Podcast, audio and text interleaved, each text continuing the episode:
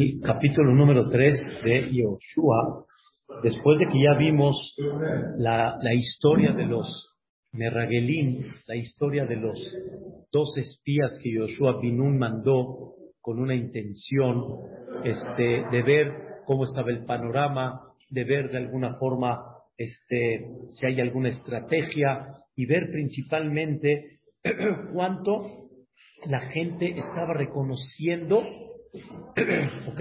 Estaba reconociendo lo que, lo que hay un poder divino, Israel está por encima y saben la que se les espera delante de Hashem Itbaraj. Y así fue. Realmente esta mujer, Rahab, así les confirmó a ellos de que Am Israel viene con un nombre muy especial, vienen con la, la, autoridad y el poder absoluto de Boreolam. Y ella dijo, el que no lo reconoce, ¿cómo ya lo reconoce? Los que está mal. Escucharon todo lo que sucedió en Mitraim, lo que sucedió en el mar y lo que pasó con... ¿Ah? Lo, entendió. Claro. La demás gente no lo entendió. Muy bien. La demás gente lo entendió en el concepto de que saben que no van a poder en contra de Am Israel, pero escucha la palabra, pero quieren seguir en, en su punto donde están. O sea, a mí déjame en mi lugar y no te metas conmigo. Pero a dos Baruj les dijo, no, no es que me quiero meter contigo. Esta tierra, ¿de quién es? De Am Israel. Y ellos sabían, y Dios les dio la oportunidad y les dijo, quieren, desalojen. O Guillur. Si no, Guillur es conversión conversión real. Había la oportunidad. Les dio tres opciones había. Y Rajabazona realmente se convirtió. Y la familia de Rajabazona también se convirtió. No. Si se convierten, sí. Si no, afuera. Porque fue lo que explicamos en el prólogo, que siempre fue el problema que tuvo Am Israel al final, cuando no exterminaron a todos, siempre fue lo que influyó que Am Israel vaya con idolatría. ¿Mandé? No, eh, aparte déjale leer los mismos kenanitas que quedaron allá influyeron que otra vez Am Israel regresaron a la Abodazara y lo que siempre de alguna forma Am Israel ha vivido, la, la parte que cuando hay alrededor, ¿sí? La gente que viene con otra filosofía influye dentro de Am Israel. Entonces, ya hicieron la condición, ya como quedamos, Rahab va a poner el listón, ¿ok? Am Israel va a estar enterado de que esa casa no la pueden tocar. Ellos quedaron de acuerdo con ella que hay un juramento que la tienen que salvar a ella y a todos sus familiares, pero hay una condición en el juramento. ¿Cuál es la condición? Que no puedes decirle a nadie lo del listón. Todos los familiares tienen que estar aquí adentro y no puedes hablar de todo este tema absolutamente con nadie porque si no estamos libres completamente de el juramento. Hay un detalle nada más que destaca uno de los comentaristas, el Malpín, dice que es verdad que ellos, cuando los hizo jurar Rahab, no les puso ninguna condición y ellos aceptaron el juramento, ¿sí? Pero sin embargo, ellos tienen derecho a poner una condición al juramento porque en el momento que los hizo jurar, ellos estaban, como dicen, entre la espada y qué? Y la pared. Necesitan salvar su pellejo, como decimos, necesitan salvar su cuello. Y si quieren ellos salvar su pellejo, pues tienen que jurar. Pero cuando ya estaban tranquilos y ella, aquí viene un detalle que no destaqué ayer, ella primero los bajó de la ventana. O sea, la historia fue, Rahab les declaró que ella reconoce a Dios, su familia igual. Todo, toda la tierra de Kenan está temblando delante de Am Israel. Nosotros queremos convertirnos. Y como dice el Malvin, esta Rahab le dijo a ellos, salven nuestras almas no salven nuestros cuerpos, porque ellos quieren entrar al Am Israel. Y como ya detallamos ayer, ella se consideró como una de las, de las Goyot que tenían que dushar y tenían que convertirse como Ruth a Moabía y otros personajes.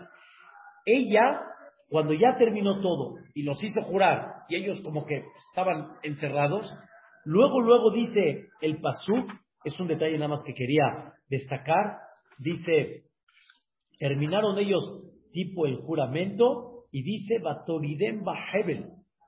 ¿Qué es Batoridem Bahebel? Los bajó por la ventana, porque ella estaba, su ventana estaba con la pared de la muralla, entonces por ahí podían bajar y subir sin que se den cuenta en la entrada, porque no había una, este, perdón, la muralla estaba cerrada, entonces no había forma de que ellos puedan salir ahorita. La única forma es escaparse por la ventana. Y cuando bajaron, le dijeron a ella, perdón, cuando bajaron, ella les dijo, váyanse a la montaña para que no los encuentren en el camino, quédense ahí tres días hasta que ellos regresen. Y ellos abajo le dijeron a ella, le dijeron, mira, ya estamos aquí abajo, ahora sí ya, ya nos dijiste por dónde ir, ya nos sentimos como. Oh, tranquilo, Queremos decirte que lo que nos hiciste jurar fue de una forma forzada. No teníamos escapatoria. Que la tienen que salvar a ella, la tienen que salvar a la familia. ¿Sí? Los dos espías tienen que jurar, que juraron que Yoshua y el Am Israel los van a salvar a ellos, a Rahab y a la familia. No, cuando Am Israel conquiste Jericó, entonces, ellos tienen un compromiso de salvarlos, a ellos, ¿ok? Ellos, ahora ellos preguntan desde abajo, ¿y qué pasa si repartes a la familia en toda, en toda la ciudad? Los repartes.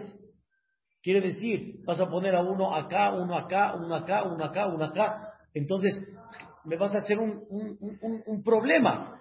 ¿A dónde ataco? ¿A dónde no ataco? ¿Dónde puedo disparar tipo? ¿Dónde lo puedo disparar? ¿Qué es lo que voy a hacer? Número dos, dice, si vas a poner este listón, lo vas a poner en cualquier lugar, cualquiera se va a dar cuenta. Dijeron ellos, nosotros estamos libres del juramento en sí, pero sí tenemos un compromiso contigo y el compromiso es bajo estas condiciones.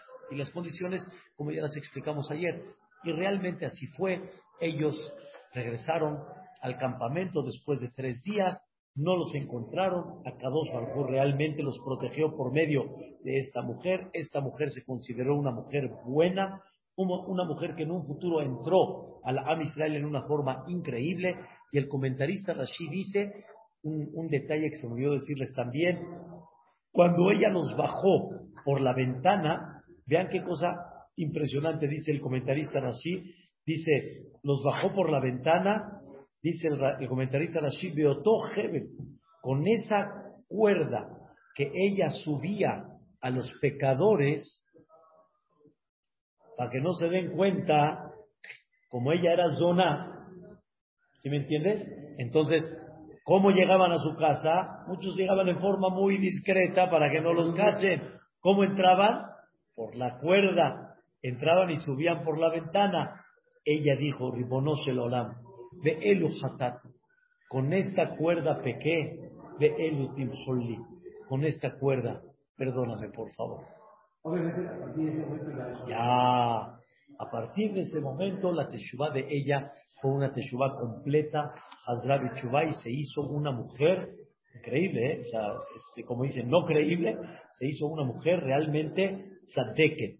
Joshua sintió con esta historia de que Akadosh Baruj está con él. Pero realmente ya, ya, ya explicamos que Akadosh Baruj se adelantó antes de que ellos regresen. Y ya Boreolam le dijo, Hazak tres veces, como ya estudiamos. Hazak de tu liderazgo, Hazak de la, la, cómo vas a conducir al pueblo, cómo vas a este, eh, repartirles la tierra. Hazak Behematz, en, el cumplimiento de las mitzvot, en el cumplimiento de la profundización de la Torah, Hazak más en la guerra. Entonces Yoshua ya quedó tranquilo. Vean ustedes, les voy a decir un poquito, hay varias opiniones sobre esto. Pero la idea fue así. Moshe Rabbeinu falleció el 7 de Adar. ¿Ok? ¿Cuánto lloraron por Moshe Rabbeinu? 30 días. ¿Ok? El, el, el 7 de Nisan, el 7 de Nisan, es muy importante esta, esta parte, se completó el luto de 30 días de Moshe Rabbeinu. ¿Ok? El 7 de Nisan. Y entonces viene la palabra de Dios, y fue la que estudiamos en el, al final del primer capítulo, en tres días más ustedes van a, a entrar, van a pasar el Jordán para entrar a Eretz Israel. ¿Ok?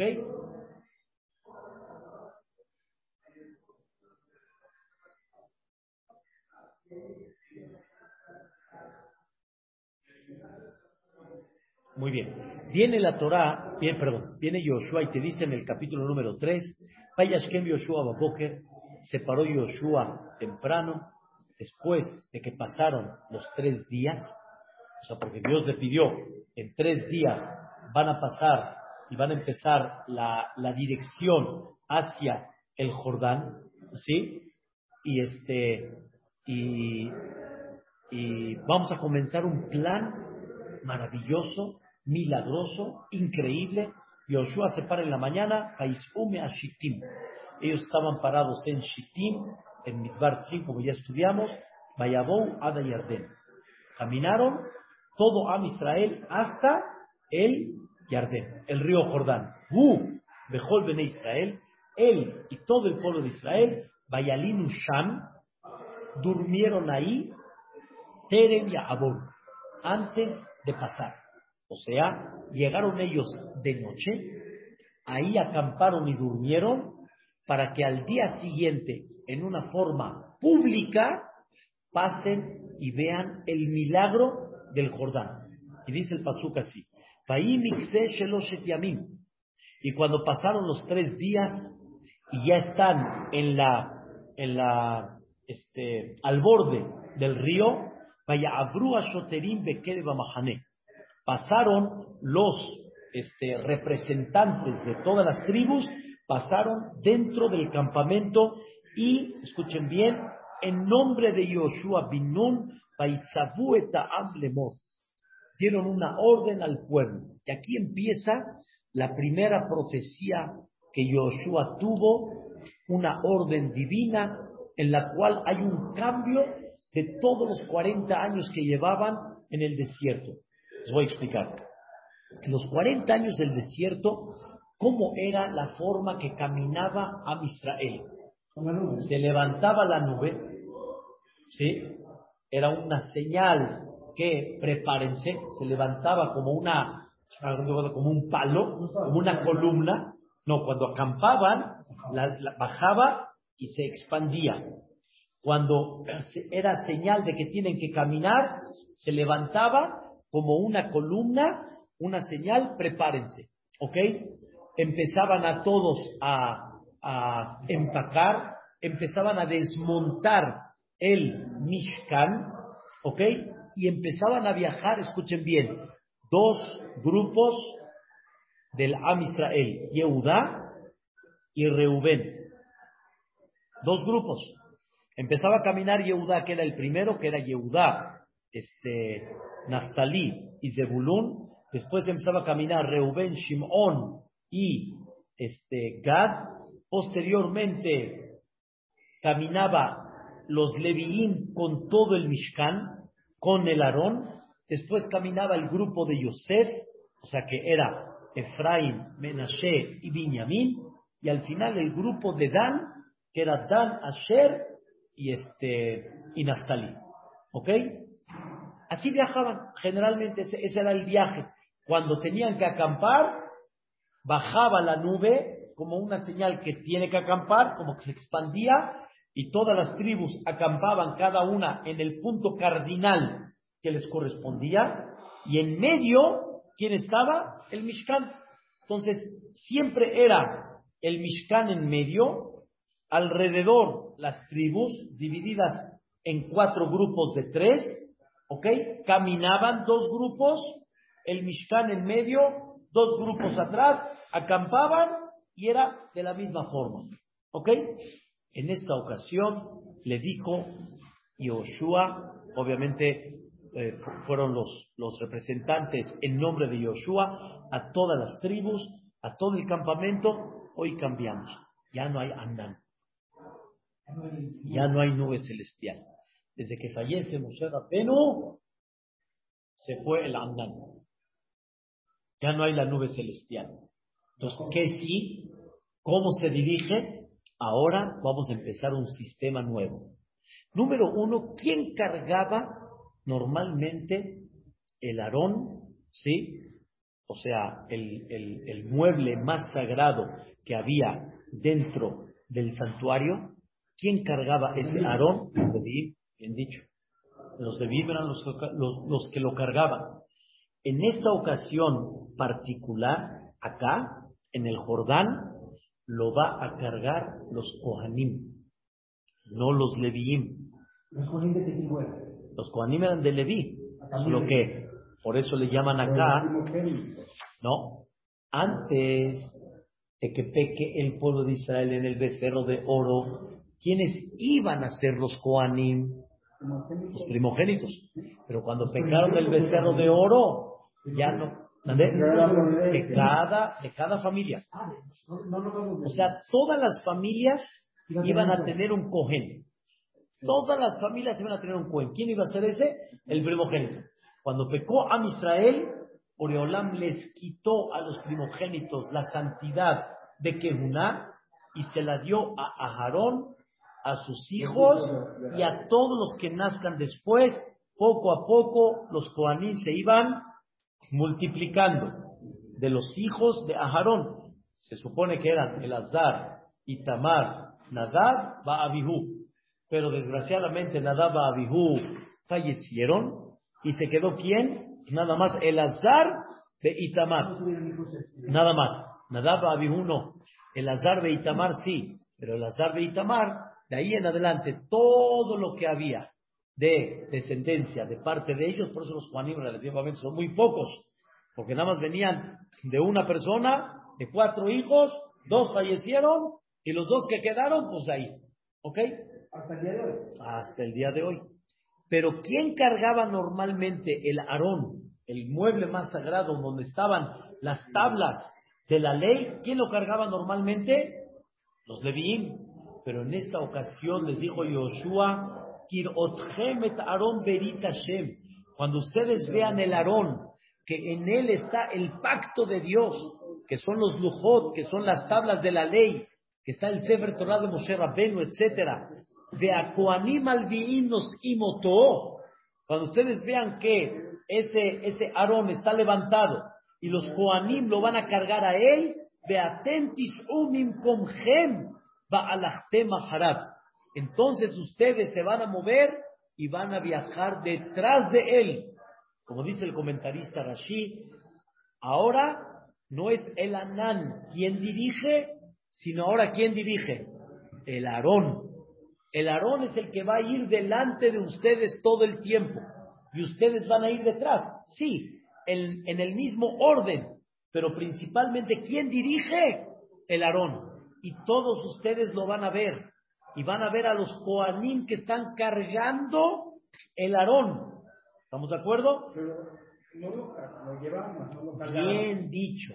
Por eso dice el Pasú, cuando vean el arón, que normalmente el arón no lo cargaban, entre comillas, quiere decir, no necesitaban cargarlo, el solito se levantaba y los de bien que hacían nada más, ponían el hombro como que lo están cargando.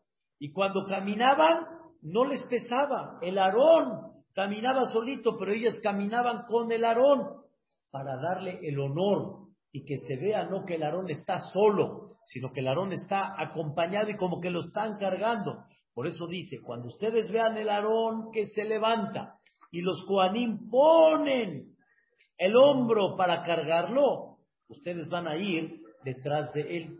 Buenísimo. Dice Joshua Binun, va a estar el Aarón lejos entre ustedes y el Aarón va a haber una distancia de alpay mamá. Alpay mamá es una medida, o sea, ¿ok? Es una medida, es aproximadamente 18 minutos alpay mamá, más o menos, de camino, para que todos lo puedan ver. Como va a estar de alguna manera como enaltecido, en una forma milagrosa ustedes lo van a poder ver todos. Va a tener esa distancia. Alti no pueden acercarse a él. Le mana de derech, porque el Aarón es quien les va a marcar qué? El camino. A va, que van a ir. A donde vaya el Aarón, ahí ustedes van a caminar. Ustedes no conocen este camino en días anteriores. Él, el Aarón, los va a guiar. Magnífico, vamos bien. Ayomer Yoshua. En ese momento dice Yoshua al pueblo, Itkadashu. Todo esto estamos hablando en la noche. ¿eh? No, no nos hemos levantado. Yoshua amaneció, caminaron hasta el Jordán. Al final de los tres días que Dios le dijo a Yoshua, y Yoshua manda decir al pueblo que esta va a ser la dirección, cómo, cómo nos vamos a dirigir. El Aarón va a ser siempre el frente de nosotros, la, la distancia para que lo puedan ver. Y Yoshua les dijo, prepárense.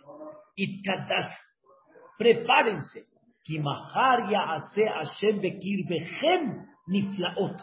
Mañana Dios va a hacer dentro de ustedes maravillas. Prepárense a lo que vamos a ver. Dios no ha hablado con Joshua. Dios no le ha me refiero, no ha hablado con Joshua si va a pasar, si no va a pasar, si va a haber un milagro, no va a haber un milagro. Dios no le ha dicho nada a Joshua. Joshua como que por sí solo le dice al pueblo, prepárense, porque viene el milagro y la maravilla. ¿Cómo sabes, Joshua? Viene de Kadosh. Kadosh significa apártense. ¿Apártense de qué? Eso es la palabra prepárense. Prepárense quiere decir, este, tienen que estar preparados mentalmente al espectáculo que vamos a ver para que se den cuenta de la grandeza de Dios. Sin embargo, Yoshua en este momento su intención principal, ¿saben cuál fue? Prepárense porque seguramente Dios el milagro que va a hacer es por ustedes. Y tienen que prepararse en qué? Teshuvah. No, Kadosh. No, no, Gadal es del Kadish. Id Kadash, Kadosh de Kuf es de santificarse, es de apartarse. ¿Qué quieres que me aparte? ¿Quieres que me prepare? Porque estoy seguro que el milagro Dios lo va a hacer por el mérito de ustedes.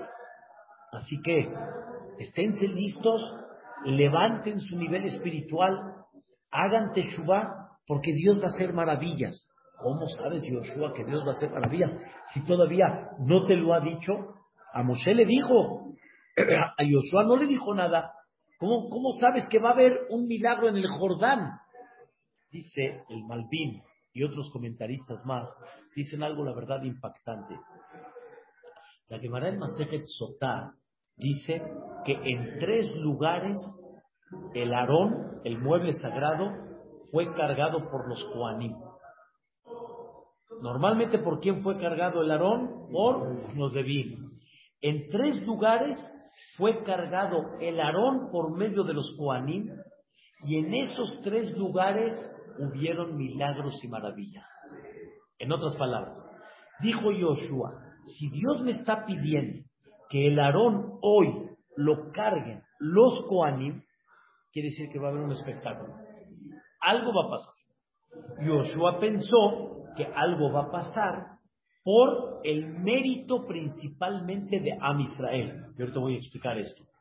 Yoshua nunca se imaginó que iba, iba a venir el milagro de Dios por otro camino. Yoshua pensó que iba a ser por el mérito de Am Israel.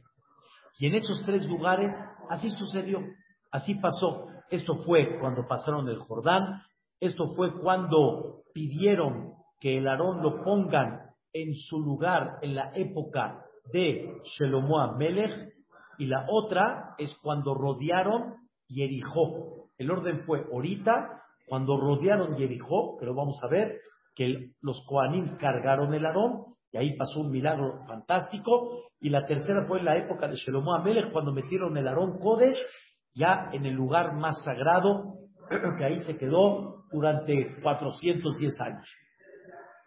Y Joshua bin él sintió que el Aarón, los Koanim y el Am Israel, el zehut de ellos, el mérito de ellos va a provocar un milagro que el mismo Joshua no sabía.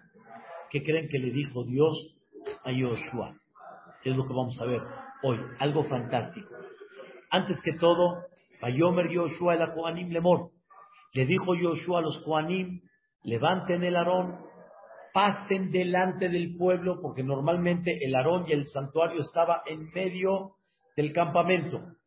Le dijo Joshua, ahora les toca a ustedes estar frente, estar en la cabeza. Agarraron el Aarón Berit y fueron y se pararon frente al pueblo. Quiere decir, en la cabeza del pueblo. 40 años el Aarón estuvo en medio. Ahora el Aarón, ¿a dónde está? Frente, está en la cabeza. Ahí Yoshua recibe la orden de Dios. Ayomer Hashem el Yoshua, ayomas de, escuchen bien, el día de hoy, Ahel Gadleja Be'ene Israel. Te voy a levantar en los ojos del Am Israel. Dijo Yoshua, ¿a mí? ¿A mí me vas a levantar? Dice, sí. Todos van a ver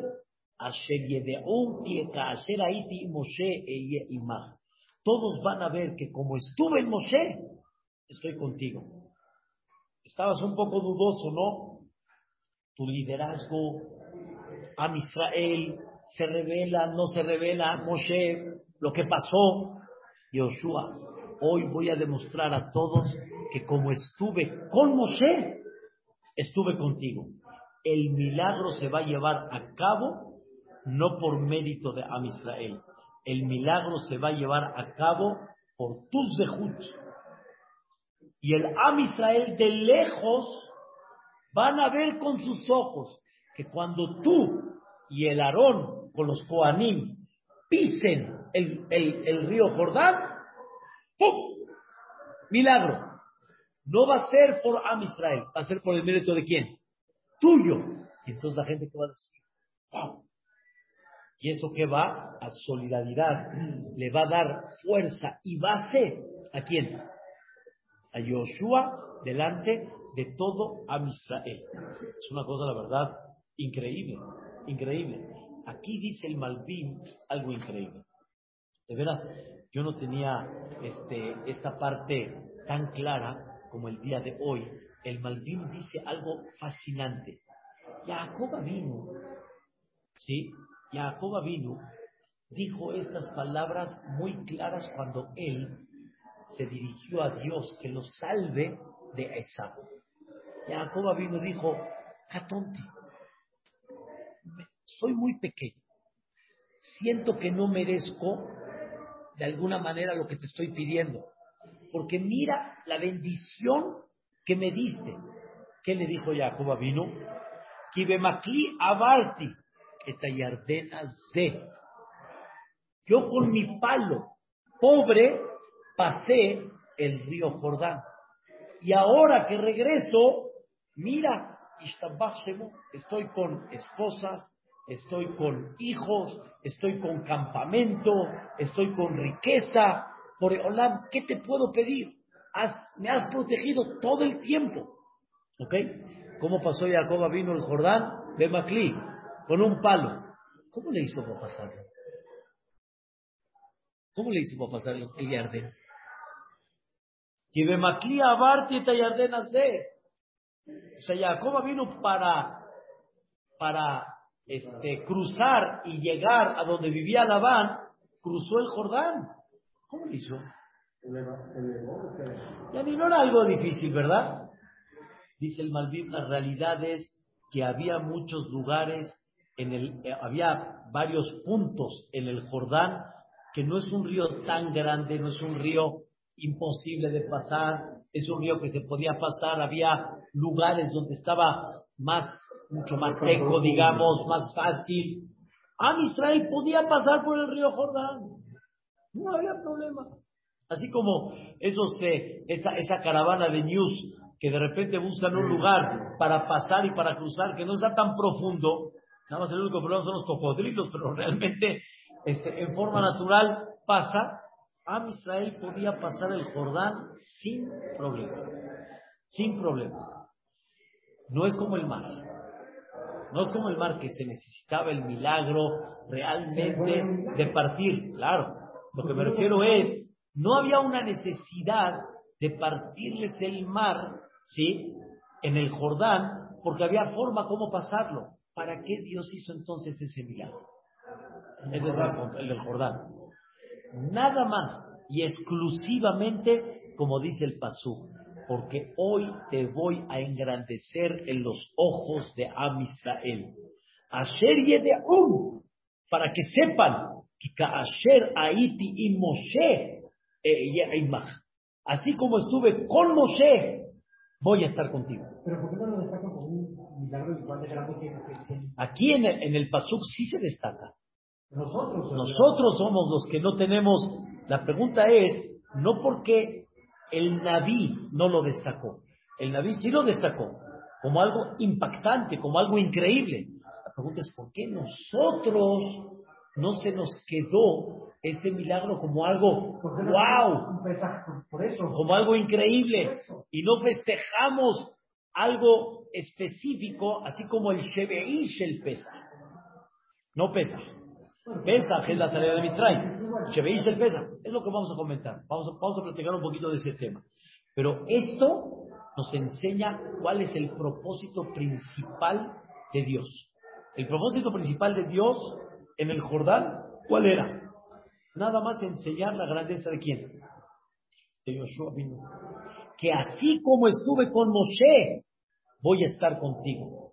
Ya estás captando un poquito de que no fue un milagro, nada más, un, eh, perdón, no fue un milagro de salvación, no fue un milagro de hundir, no fue un milagro de demostrar un, un punto específico de Dios sobre el Am Israel.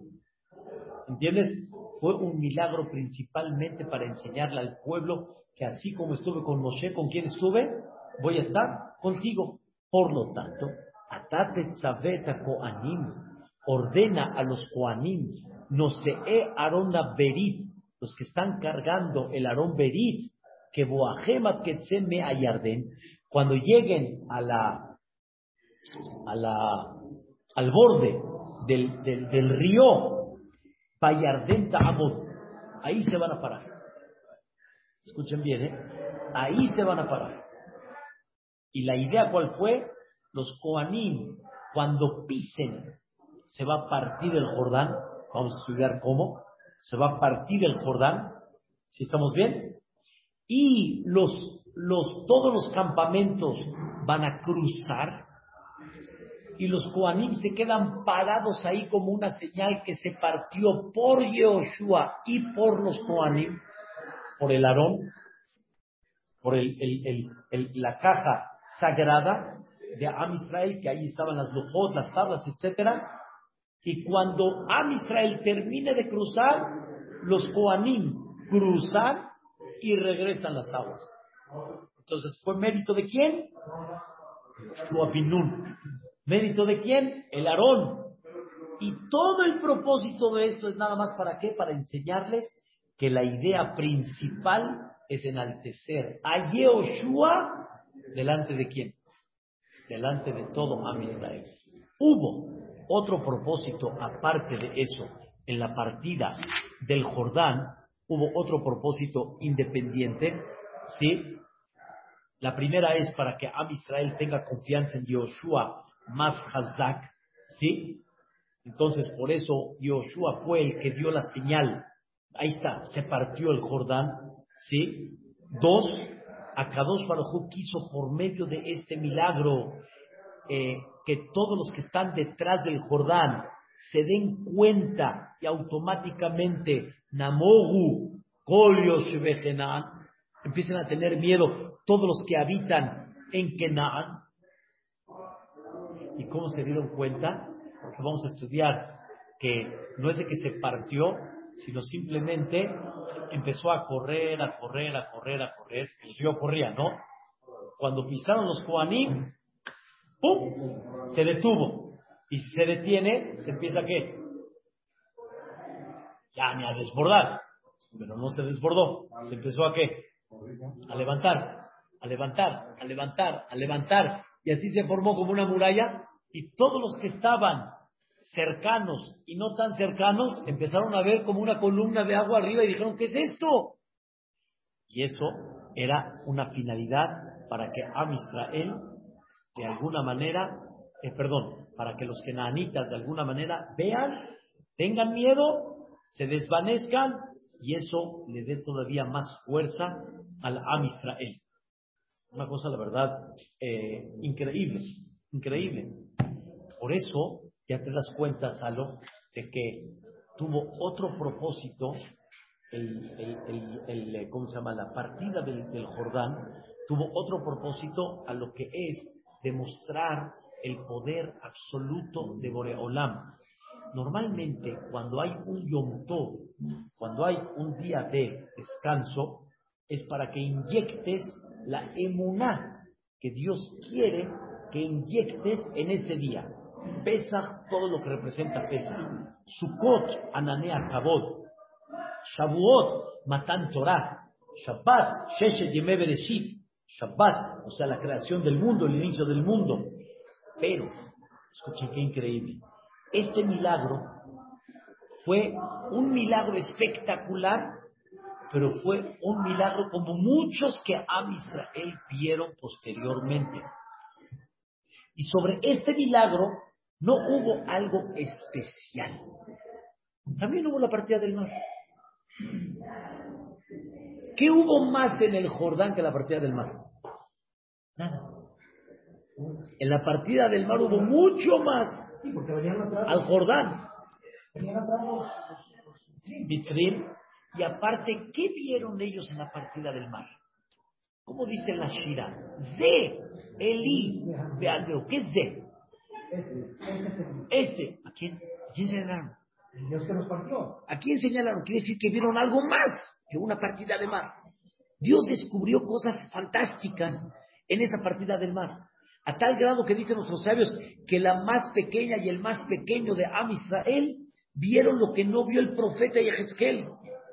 Entonces la partida del mar superó, pero por grandeza, al Jordán.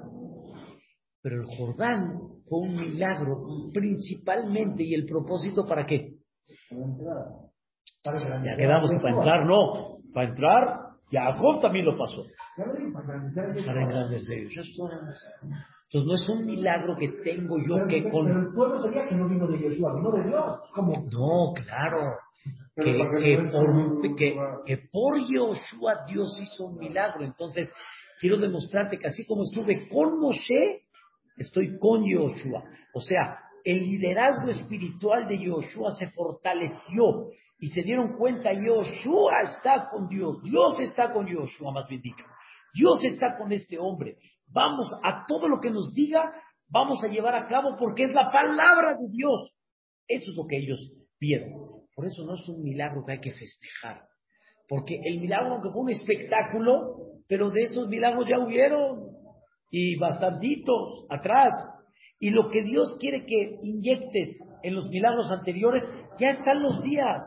El Jordán tuvo otro propósito.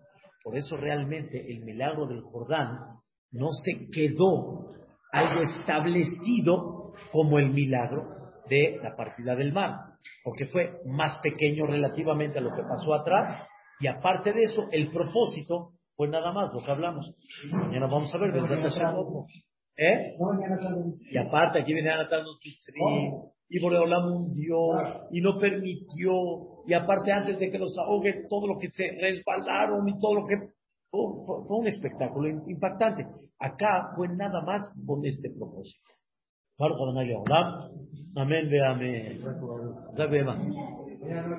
Vamos bien. Mañana está, mañana está el, el, el, el